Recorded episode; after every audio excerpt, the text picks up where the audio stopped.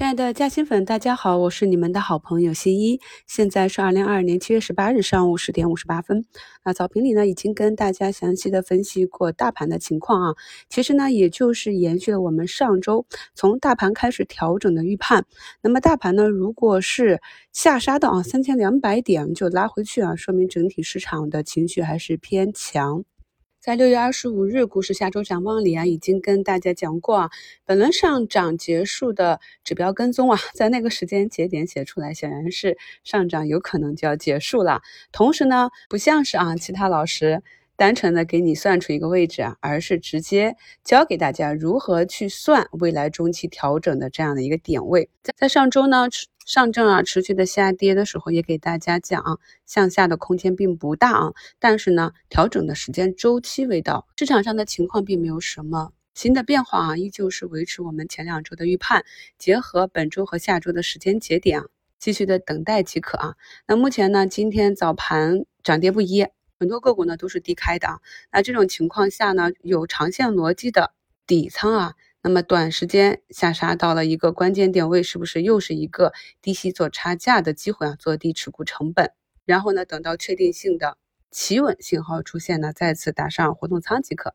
这里我们可以看啊，前期呃遭受三连杀的阳光电源啊，那么近期一直是非常的强。光伏这里还是我们之前一直强调的储能啊、逆变器啊，像上能电器、锦浪科技。这些啊都是持续的上涨，那么其他的环节啊，像高策股份啊、爱旭股份、中环啊都有下跌，那这就是一个反弹啊，上涨到最后末端的时候呢，资金会产生一个分化，从整个板块的全盘上涨到逐步的一个一个的去落幕。那么相对于啊高位短期翻倍的这些板块来讲，其他的在底部震荡的，那像医美呀，还有一些啊 K 线明显是在前期。六月份呢是横盘震荡的这些储能啊、钠电池呀、光伏概念呢，这些呢明显就可以看到有资金在慢慢的去盘了。我们上周节目里点评的那些，今天呢也都是啊两三个点的红盘绿盘反复的震荡。那么震荡到末期洗出去一些啊不坚定的筹码，那么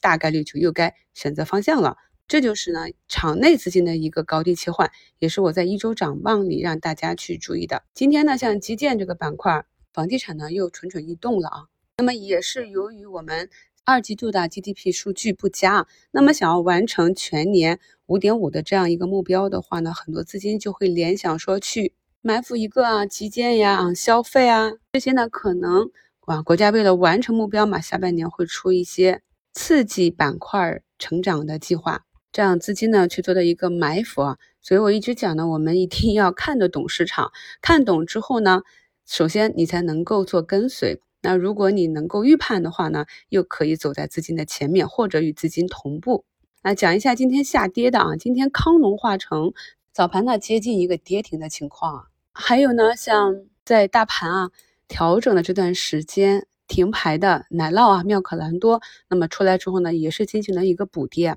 像这种情况，我们基本上可以。按照之前讲的短线啊、中长线的这样一个预期去做，短线就是跟随趋势啊，回避掉不确定性。所以呢，在像奶酪的复盘当日就应该预判到，这个市场已经从三千四百多点下跌到了三千两百多点，场内的短线资金应该是有一个兑现的需求啊，因为本身可以兑现的机会给停牌错失了嘛，所以很多资金就会选择在上周五兑现啊。那么对于一些中长线想要加仓或者持有，或者呢前期卖飞想要重新介入呢，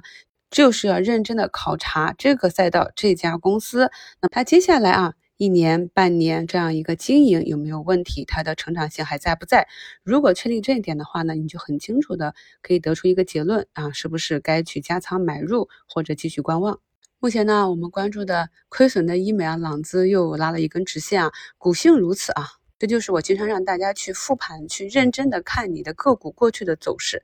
在西米的课程中，我给大家讲过很多过去的案例，也跟大家去做过一些预判啊，像京东方那种啊，提前一年就给大家以月线做出的预判啊。我们学习过去的这些走势，可以更好的理解现在的走势，以及对未来做好一个预判。因为呢，在场上交易的资金成分不变，交易的心态不变。其实市场的涨跌买卖都是一场场心理的博弈，而呢，在六月二十七日，我就提示了这个新能源赛车的这个风险。我们可以看到，在复盘中，很多个股呢也是在当天创出了一个阶段新高之后呢，就开始调整。那只有天齐锂业继续冲高了一段时间。那么，当它出现第一个阴线的时候，我也跟大家讲，这里呢是风险大于机会的啊。那么在周五的时候，也跟大家讲了向下的空间。那么今天呢，也是啊，最低下杀到一百一十五啊，目前是暂时的止跌。可以看到，我们一路以来对板块以及板块内的龙头个股的阶段性的涨跌把握的还是非常精准的。再送大家一个小干货啊，那么像这个龙头个股涨幅翻倍的情况下，